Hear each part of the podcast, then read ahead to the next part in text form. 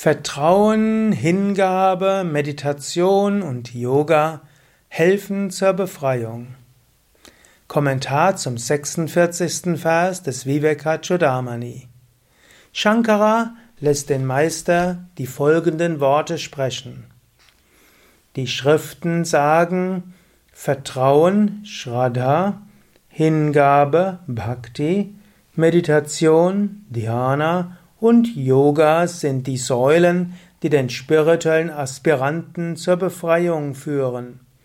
Wer dies beständig verfolgt, wird von den Fesseln des Körpers befreit, die aus Unwissenheit entstanden sind. Wie kommen wir zur Befreiung? Ein Vers vorher hat er gesagt, durch intensives Reflektieren über die Bedeutung von Vedanta. Also Vedanta Vichara. Und dahin, dadurch kommst du zu Atmajnana, zur Erkenntnis des Selbst.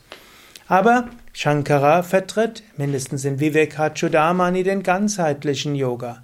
Auch wenn hier sein Hauptthema Vivekachudamani ist, also es geht um Viveka und damit um Erkenntnis, sagt er immer wieder auch, ja, es gibt auch andere Wege dorthin und es gibt andere Praktiken, die vorbereiten können.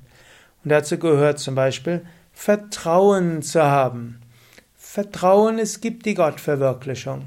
Vertrauen, ich kann die Gottverwirklichung erreichen. Vertrauen, ich bin auf einem guten Weg dorthin.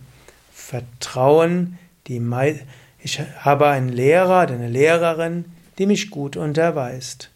Und das kannst du dir immer wieder bewusst machen. Es ist gut, am Anfang genauer zu prüfen.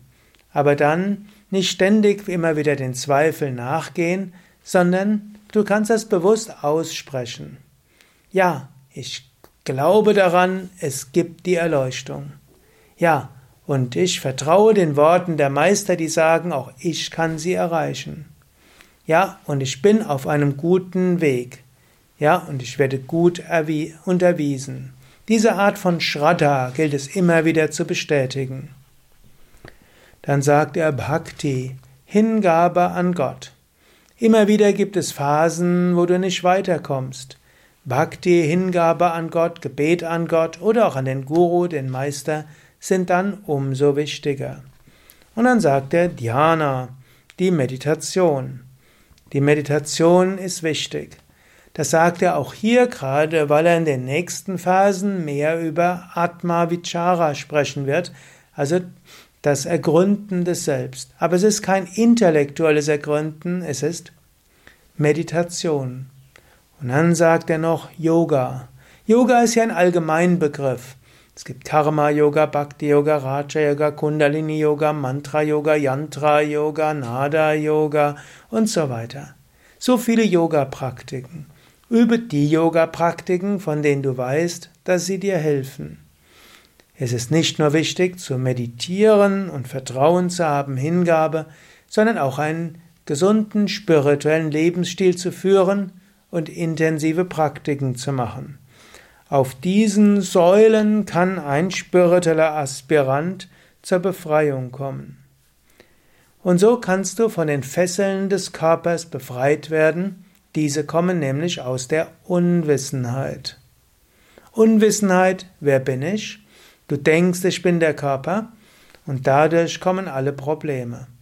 Über Yoga und Meditation habe Vertrauen, über Hingabe an Gott und dann über Atma Vichara, Nachdenken über das Selbst. So überwindest du die Unwissenheit, kommst zur Befreiung und damit zur höchsten Glückseligkeit.